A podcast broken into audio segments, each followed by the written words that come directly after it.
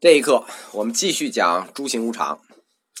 在佛教的整个空观系统里头，无常，它号称叫空之出门，第一个就是一系列的空，它排第一个。而无我这个概念，其实它是在无常的这个概念上再次推理出来的。佛陀观察了世界的无常。亚里士多德上去做了理论的补刀，其实是可以讲完了。但是，关于用西哲的理论来论证无常这件事情，我们要多讲一下。因为现在很多教科书或者是佛教哲学的讲义，在讲无常的时候，特别爱举一个西哲的例子，但是举错了。这个例子就是。赫拉克利特的河，赫拉克利特的河是什么呢？就是那个人不能两次踏入同一条河流，就是这个命题。这个我们好理解，人不能两次踏入同一条河流，因为身体进到水里，水就不是原来的水了。这个概念，到赫拉克利特的学生。包括中国的般若学，都进一步推到了下一个命题，就是人一次也不能踏入一条河流。那通过例子，通过这个和克拉那个赫拉克利特的河这个例子，说明变化，说明无常。可以说，几乎所有讲到佛教哲学的无常和变化的时候，都会举到西哲的这条河。这个例子对吗？这个例子不对，或者说它不是不对，是完全不合适。但是为什么都这么讲？因为以前的教科书就是这么写的，所以现在在讲佛教义学的老师也好，他就没有往深了想，书上怎么写就怎么讲。几乎啊，可以说几乎啊，百分之百的。这个佛教哲学老师或者说佛教易学老师，这个例子都用错了，所以我们要专门拿一章来讨论一下，用西哲对比的佛教无常理论，要把这个错误的例子排除掉。以后如果用西哲讲，就直接讲亚里士多德，不要再往前找，就是一定要找一个跟佛陀一个年代的，因为这赫拉克利特他的年代也是公元前五百多年，是这个佛陀一个年代的。你非要往前去找，说这大黄金时代思想具有同一性，这种笔法是完全错误的。赫拉克利特的这句“人不能两次踏入同一条河流”说的是什么呢？说的是变化，是什么变化？是没有不变的变化，就是不变的只是变化，永远在变。这是一个纯粹的唯物变化观，自然就是这样，纯粹唯物变化观。佛陀说的十二因缘、人生无常，它也是变化，但这个不是纯粹的唯物变化。这个变化是什么？是大循环受到因缘控制的变化。就是说，是十二因缘变化，但是你要受到因缘控制啊，你不是随便变啊，你得在这个大循环里变啊，细节是变化。对吧？不变的除了变化之外，还有一个就是因缘关系不变。整体佛陀的这个变化，整体是唯心变化观，是主观的，是确定了大循环受因果控制的，然后它落到细节上，一环一环，那就是局部的唯物变化。所以说。赫拉克利特的这条河的变化观，和佛陀的关于人生的变化观，完全两回事儿。但为什么这个例子会出现在教科书里呢？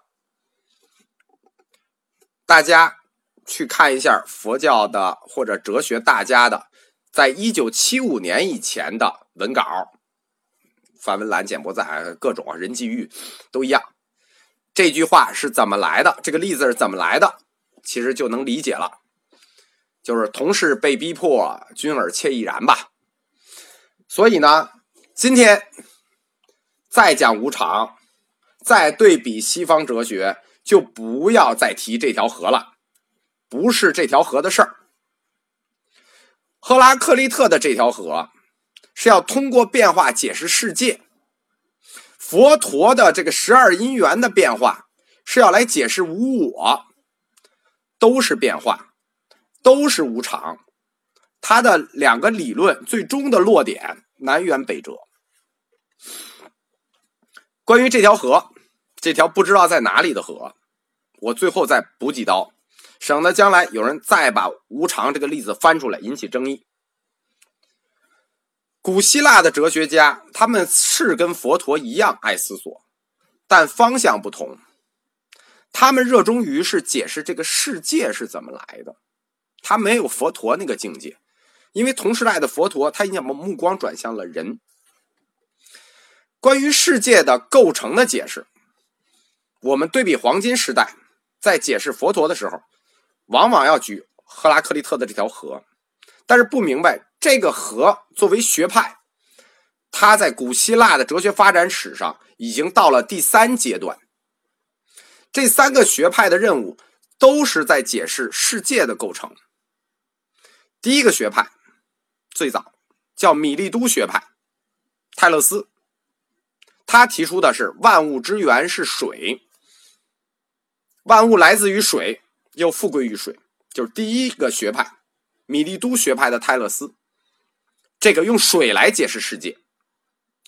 第二个学派，毕达哥拉斯学派，又叫南意大利学派，它是指万物来自于数。毕达哥拉斯就是我们中学时候学那勾股弦定理，两直角边平方等于斜边平方，这个就是毕达哥拉斯。他认为这个世界所有的事物的性质是由数的某种关系决定的，万物按照数量的比例构成一种和谐的秩序，世界是由数来构成的。毕达哥拉斯学派这个思想在后世影响到了艺术、音乐、美术，因为美就是和谐这个观点就是由毕达哥拉斯学派提出来。这是第二，就是古希腊第二个学派对世界的解释构成。第一个万物来自于水，第二个万物来自于树。发展到赫拉克利特的这条河的时候，实际已经到了第三阶段，就是万物来自于变。而且，赫拉克利特的这种变是纯粹的唯物的变。这就是为什么我们国家的哲学课本特别爱引这个例子。它是基于在自然的时间轴上的连续变化，水的流动是连续的。你不可能踏入两条河，水流动了，连续的。它是不同于后世的一个著名悖论——芝诺悖论的。芝诺悖论认为时间是离散的，有离散点，而克拉赫利特已经认识到时间是连续函数。我们先把芝诺悖论的概念放在这里，因为这个悖论。会涉及到佛陀关于人无我这一论证的一个重要实例。佛陀用什么例子来论证人无我呢？火焰的刹那灭的例子。我们为什么会又从赫拉克利特的河转到芝诺悖论呢？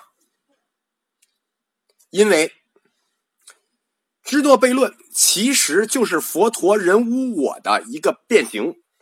我们知道这个悖论有四种啊，跟佛陀的人无我悖论最接近的就是非始不动悖论。那不不了解西方哲学的就一听就可以了啊，就是听不懂就算了，就过去。我们后面会简单展开讲。下一讲我们就讲赫拉克利特的变和佛陀的变。他们的本质区别，或者说东方的无常和西方的无常，为什么最终推出的结果会有这么的大？